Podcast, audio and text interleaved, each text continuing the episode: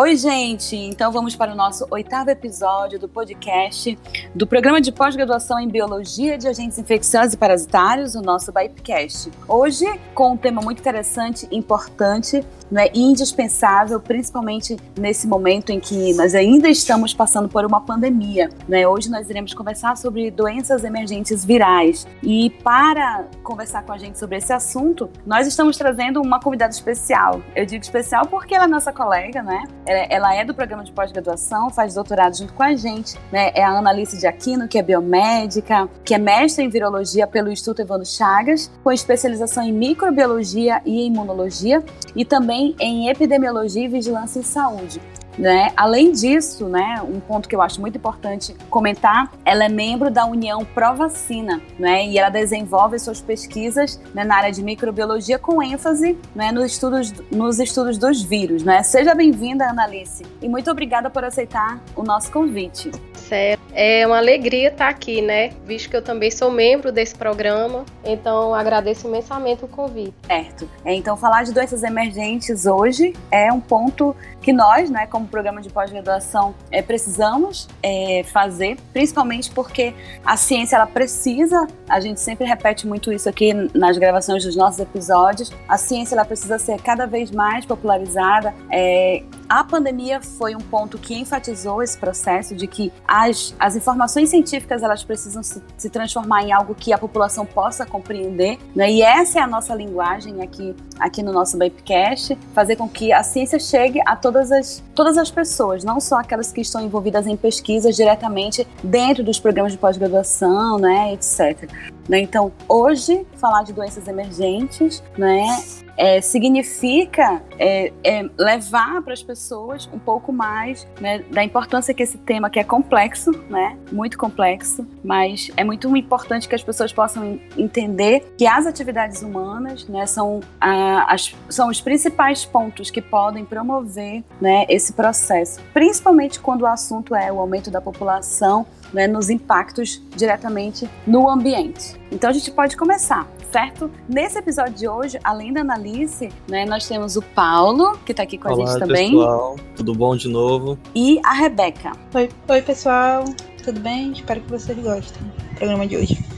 Bem, e com tudo isso, né, que a, que a Rossella falou agora há pouco, que a Annalise também começou a conversar com a gente, né, justamente a gente pode ver que é, esse tema, ele vem pegando mais, é, vamos dizer assim, espaço para ser comentado, para ser debatido, justamente porque a gente está passando por uma pandemia, ainda estamos passando, né? Então é justamente o um momento que, justamente falar de doenças emergentes e reemergentes, né, até um tempo atrás, para o contexto talvez não dentro da área de saúde, não da área de pesquisa, era uma coisa um pouco mais fechada, era uma coisa que não se falava tanto, não comentavam tanto. Tinha algumas ideias, mas não era tão conversada. Então é importante a gente trazer esses temas. Como a Rosela mesmo falou, o Bipecast é para isso, para a gente poder dialogar com as pessoas, trazer informações para as pessoas que não necessariamente sejam da nossa área, mas que querem ter informação sobre ela, né? Então, para começar, né, uh, o debate e tudo mais, queria te perguntar, tipo assim, em geral, né, o que é, o que a gente pode classificar, como a gente pode chamar uma doença, né? É, o que é uma doença emergente e uma doença reemergente, no caso, os termos. Certo. Então, uma doença emergente é uma doença cuja incidência aumentou ao longo dos últimos anos ou ameaça aumentar em breve em uma determinada, em uma determinada região.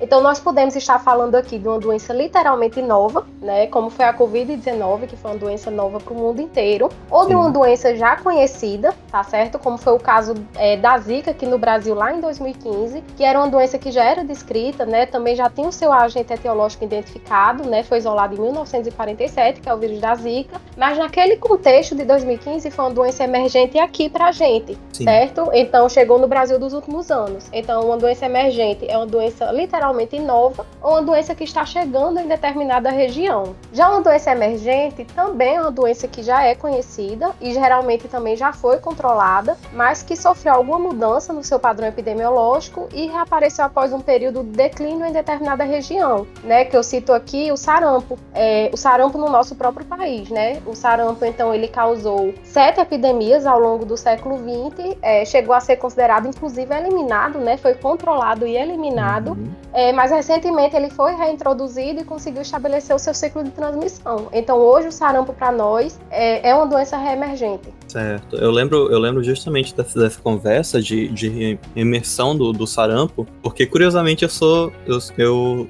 entrei em 2000 e 2020, fiz a prova no final de 2000, no início de 2020, né? E foi justamente uma das provas, era justamente falando sobre essa volta do sarampo, sobre essa reemergência. Então, a gente ouve muito falar, né, de essa, dessas pequenas doenças que são pequenas no sentido de que a gente deixou de falar sobre elas e quando a gente viu, a gente não deu tanta atenção necessária e elas acabam reemergindo, trazendo consequências maiores, né? E também o caso do Covid, que a gente já tinha, né, é, agentes parecidos, né, dentro do, do, dos coronavírus, e a gente veio com essa nova síndrome respiratória agora de 2019, que traz toda essa pandemia pra gente. Então é um cenário que a gente realmente tem que começar a ficar mais de olho, para não ficar negligenciado. Verdade. E, e o que é legal falar, né, para as pessoas que estão nos escutando, que estão participando desse episódio, é que a ideia desse podcast surgiu em uma das disciplinas né, que nós realizamos no nosso programa, Sim. que foi ministrada, inclusive, pela nossa é, professora, doutora Ana Cecília, né, que é pesquisadora lá do Instituto Evandro Chagas também. Né, então, a partir da disciplina, né, que foi muito interessante, né, nós, nós conseguimos fazer discussões muito enriquecedoras né, para o nosso aprendizado. E então surgiu a ideia desse podcast, né? Por que não levar também para outras pessoas o conhecimento acerca né, de doenças infecciosas, né, emergentes e reemergentes? E aí, Analice, eu pergunto para você, né, quais são os principais pontos a serem estudados e esclarecidos quando né, surge um agente infeccioso que ainda é desconhecido, né? Que, por exemplo, é, começa a cometer uma determinada população, né? O que, que deve ser analisado prioritariamente? Bem, é, primeiramente, é, eu diria que a identificação desse agente, né? E atualmente nós já dispomos de ferramentas que nos auxiliam nessa rápida identificação, como por exemplo por microscopia, né? Que permite a visualização das características morfológicas desse agente. É, então é possível ter um direcionamento para qualquer classe de microorganismo, principalmente se as características visualizadas elas forem similares a outros agentes já conhecidos, né? Como foi o caso do SARS-CoV-2. Só pela morfologia é, já deu para identificar que classe viral era aquela, né? A que família aquele vírus é.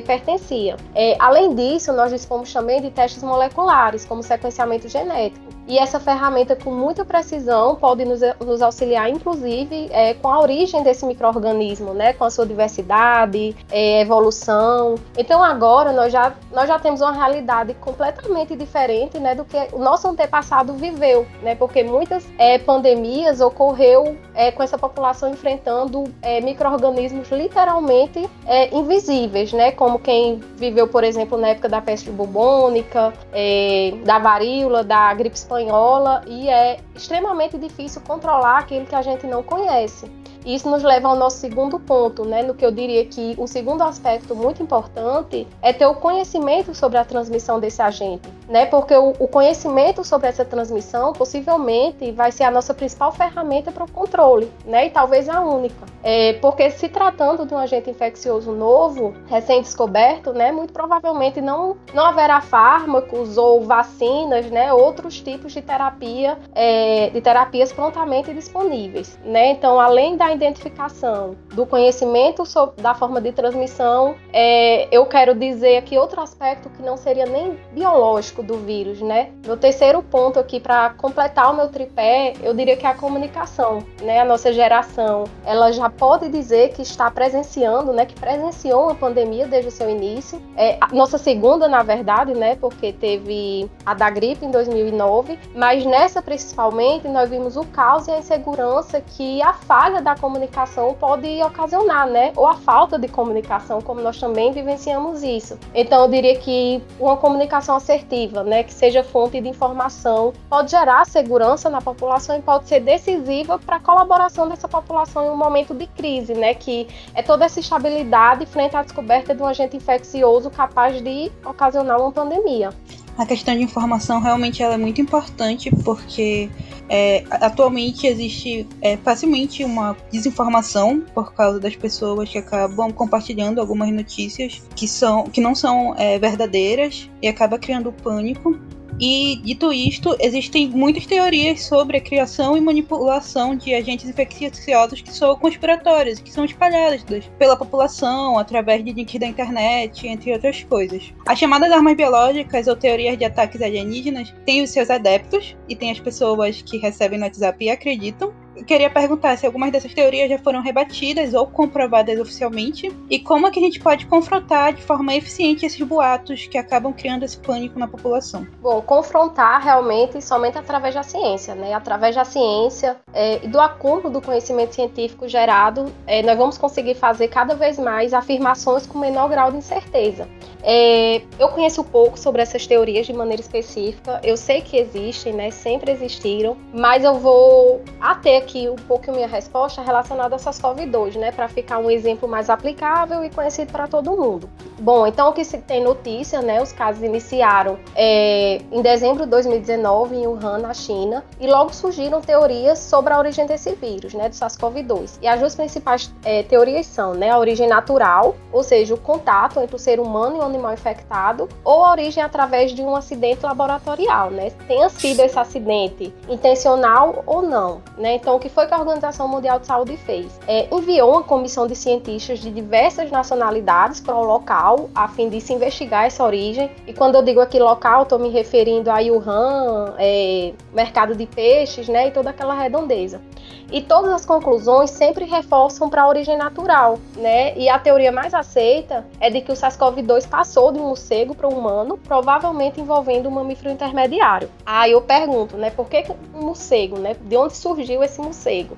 É, o SARS-CoV-2 ele não é o primeiro coronavírus descoberto, né? E já é de conhecimento que a maioria dos coronavírus eles têm um morcego como seu reservatório natural, né? E o SARS-CoV-2 apresentou através de sequenciamento mais de 90% de, similar, de similaridade genética com coronavírus de morcegos. É, então, hoje, esses coronavírus são os parentes mais próximos identificados do SARS-CoV-2 que nós temos, né? E também considerando as semelhanças do SARS-CoV-2 com o SARS-CoV-1 lá de 2003 e também com o MERS-CoV, é muito provável que a sua origem possa ter começado da mesma maneira, né? Passando de um morcego para outro mamífero, é, antes de chegar até nós. É, se acredita que essa transmissão tenha acontecido através do pangolim, né? Devido ao contato mais frequente é, com o ser humano que os morcegos, e a similaridade genética do SARS-CoV-2 e os coronavírus relacionados de pangolins é de 91%, né, o que mais uma vez reforça essa teoria. É, já a teoria do vírus ter sido criado é, ou simplesmente escapado do Instituto de Virologia de Wuhan, ela foi classificada como extremamente improvável. E eu quero que vocês escutem esse extremamente improvável entre aspas, né, porque essa foi a tradução é, literal do relatório gerado pela OMS. Né? Então ainda não foi batido o martelo. É, o conhecimento conhecimento sobre a origem e o reservatório desse vírus ainda é um quebra-cabeça que está sendo montado e nós só podemos é, excluir essa teoria definitivamente quando tivermos é, evidências científicas suficientes. Né? No entanto, até agora, como eu já mencionei, as evidências que temos reforçam sempre para a origem natural. É, e finalizando, né, eu gostaria de ressaltar que são necessários vários anos para identificar e determinar a origem de um vírus. Então, é extremamente normal que nós não termos ainda definido essa origem.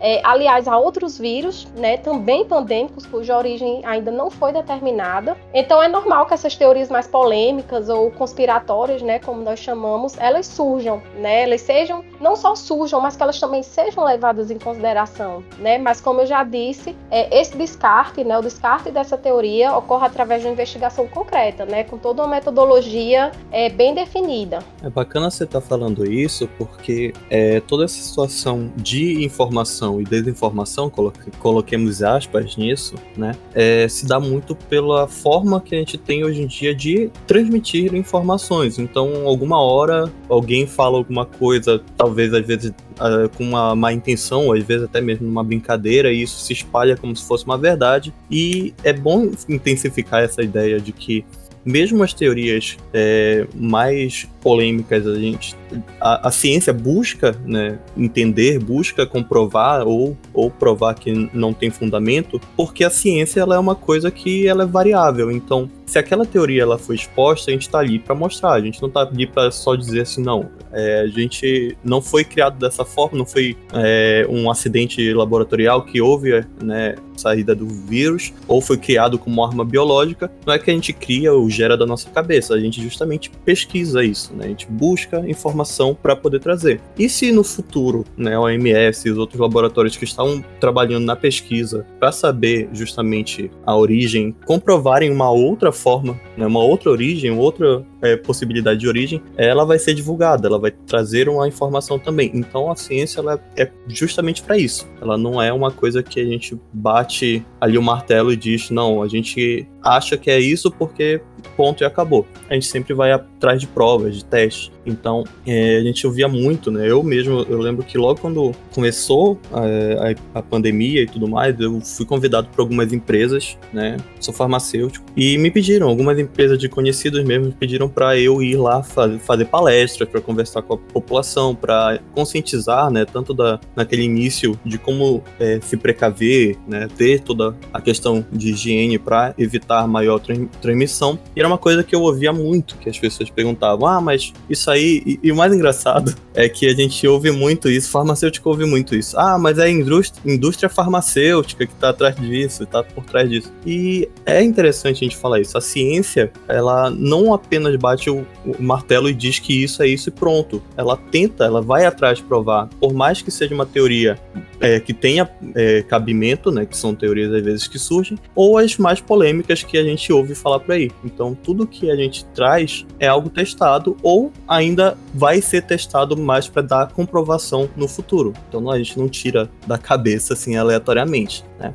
E dando continuidade para a próxima pergunta, né, é um, um, ponto bem interessante sobre isso, que são justamente fatores externos, que são os fatores climáticos, né, e como eles afetam, né, como esses fatores climáticos vão afetar justamente nessas doenças emergentes e reemergentes por causa dessas doenças que estão aparecendo. Há, há ligação, uma, uma situação em paralelo? Sim, há ligação, e eu vou começar até minha resposta é, com algumas porcentagens, né, alguns dados. É, 60% das doenças emergentes e reemergentes emergentes, elas são zoonoses é, e 70% delas já circulam em ambiente silvestre, né, entre os mais diversos animais. Então, nós estamos falando aqui de mosquitos, roedores, morcegos, primatas não humanos, aves. É, então, qualquer alteração na natureza, né, seja climática, e eu até extrapolo para outros tipos de alteração, como, por exemplo, mudança de paisagens, porque nós estamos adentrando floresta, né, nós estamos tendo acesso a, zonas de mata, é, desmatando, causando incêndios, é, esgotando os recursos naturais desses locais. Então, mudanças desse tipo, né, naturais ou não, contribuem direto e indiretamente para a disseminação, é, migração, competição e até mesmo aumento da população desses vetores, né, ou possíveis vetores. É, isso pode afetar a dinâmica de transmissão dessas doenças, né, pois nós estamos cada vez mais próximos, não apenas desses animais silvestres, mas também dos micro-organismos que vivem nesses animais, é, e muitos deles, e eu é, posso até dizer, talvez a maioria deles, ainda são nossos desconhecidos, né? Por isso que atualmente muito se fala em saúde única, né? Porque não é mais possível desmembrar a saúde humana do bem-estar animal e nem do equilíbrio ambiental, né? Isso é uma tríade indissociável. É, e por falar em mudanças climáticas, é muito importante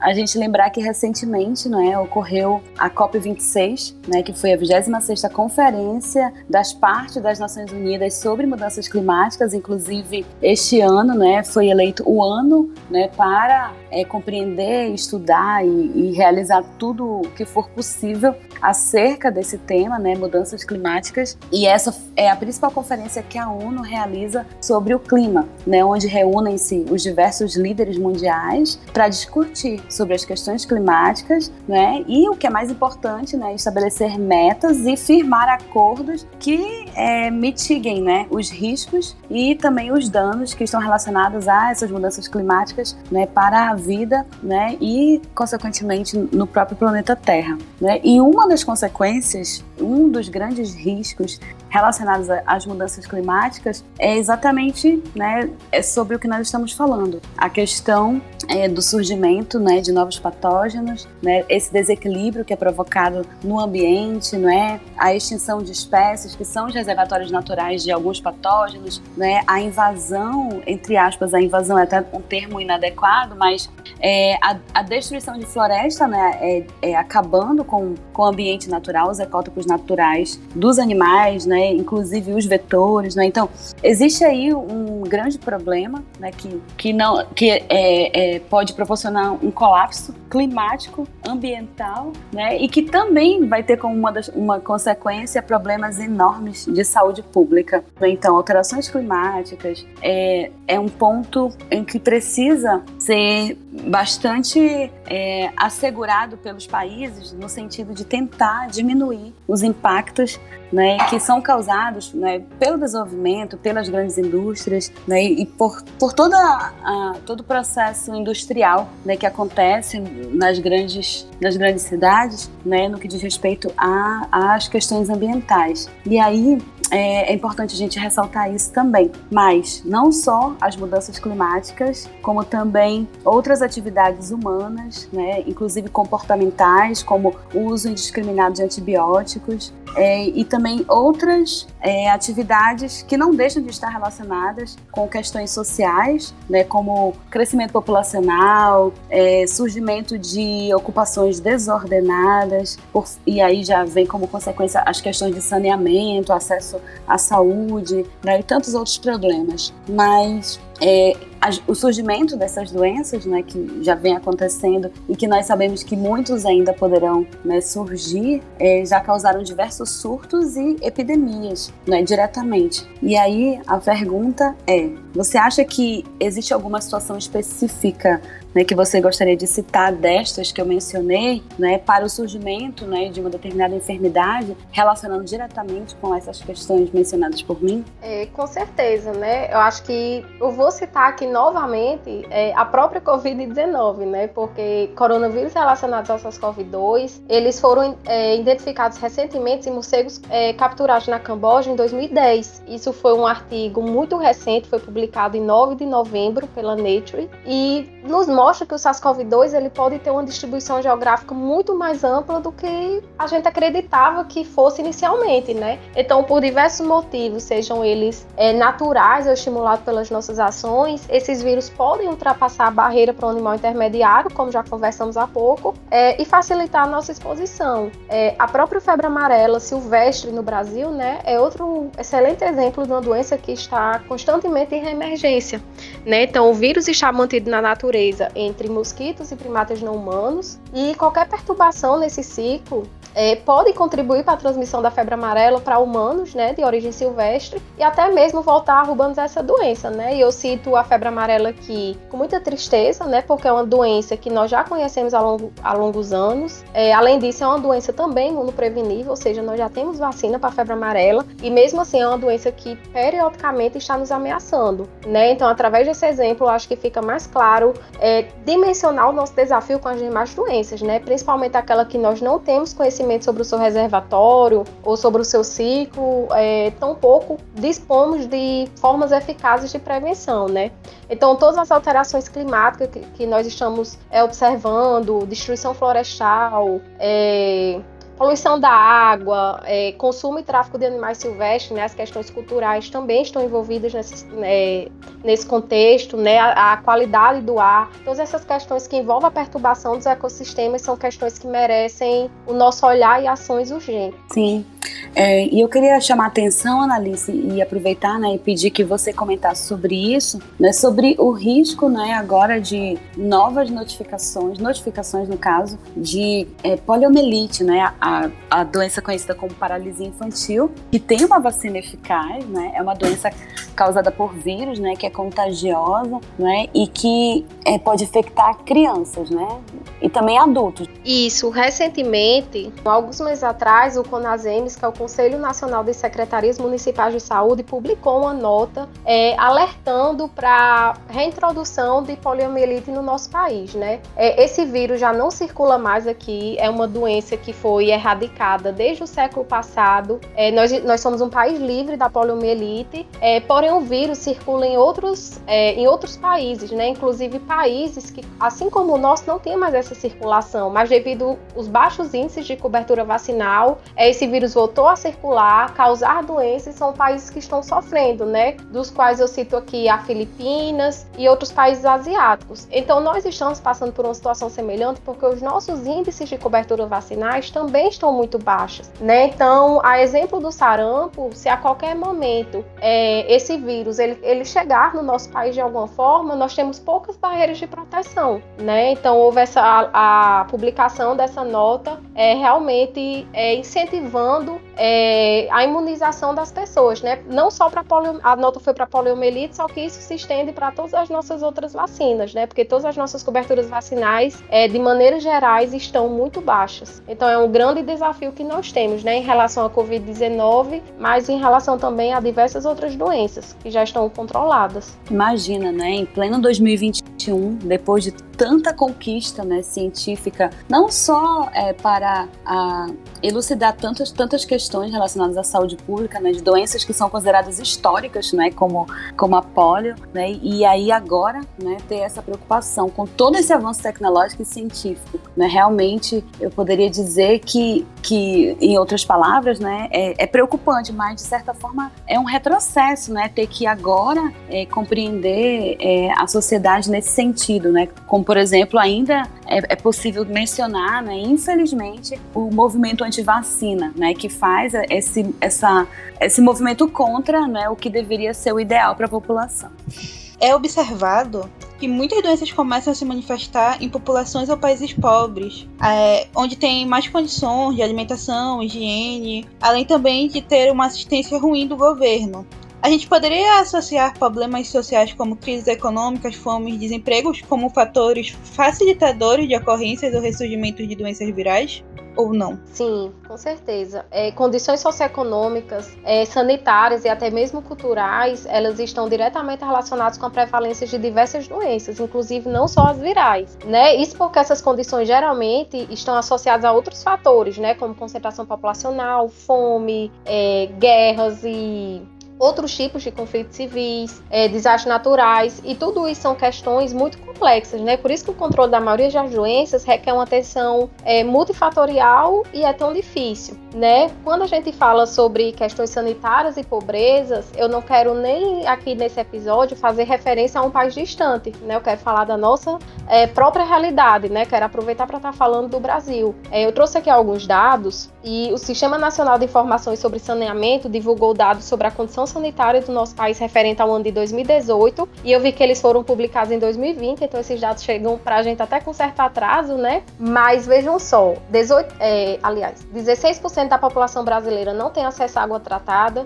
47% não tem acesso a sistemas de esgotamento sanitário e 54% do esgoto do nosso país também não é tratado, né? E eu tenho também aqui outro dado que foi o levantamento mais recente da Rede Brasileira de Pesquisa em Soberania e Segurança Alimentar e Nutricional, né? E esse levantamento revelou que 9% da população brasileira está passando fome e 54% está em algum grau de insegurança alimentar. Então, são números de bastante impacto e querer discutir, né, sobre saúde sem colocar os dedos nas nossas feridas, né, sem políticas para resolver os nossos problemas de base é tornar toda essa, essa discussão muito superficial, né? Às vezes a gente fala de condições sanitárias, de alguns problemas, e a, é, a gente pode, é, é, primeiramente, querer fazer referência a um país distante, uma realidade distante. Mas não, nós estamos é, falando de nós mesmos. E é, a gente já está caminhando para o final do nosso episódio. Eu espero que todos vocês que estão agora, neste momento, ouvindo, né, tenham aprendido bastante. Esse é o nosso papel, essa é a nossa missão enquanto programa que tenta compreender e trazer mais informações sobre as doenças infecciosas e parasitárias, né? E eu aproveito também para perguntar para a Analice, né, como eu disse no início, ela que é mestre em virologia, né, é, para ela comentar um pouco com a gente, né, sobre o projeto de doutorado que ela vai desenvolver a parte experimental, né? E aí aí eu até gostaria de falar também, por exemplo, Atualmente, né, muitos estudantes de pós-graduação do BAIP estão estudando né, para tentar entender mais sobre a emergência e a reemergência né, de diversos agentes infecciosos. Eu, por exemplo, estou em um projeto que envolve né, análise é, de reurbanização, risco de reurbanização da febre amarela, né, que é uma doença que também tem vacina, né, vacina, vacina eficaz disponível, né, e que os casos notificados é, é, acometem pessoas não vacinadas e principalmente em áreas de, de floresta, né, onde o vetor e existem os reservatórios, no caso os, não, os primatas não humanos. Né, então, muitos de nós estamos estudando também é, nesse sentido. E o teu projeto, Analice, fala um pouco dele para gente também está relacionado com essa,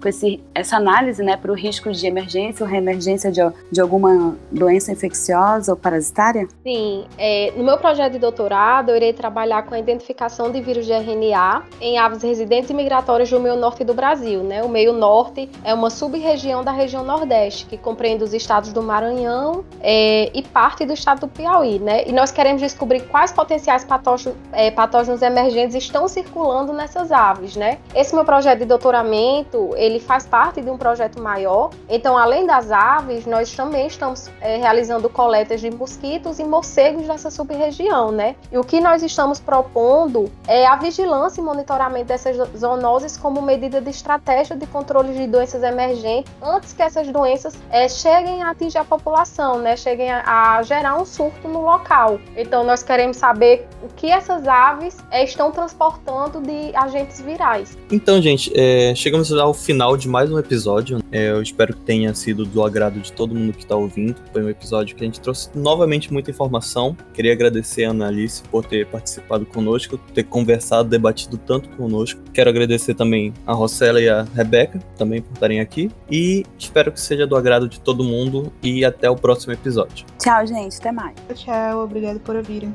Tchau, tchau, pessoal. Obrigado por acompanhar, gente.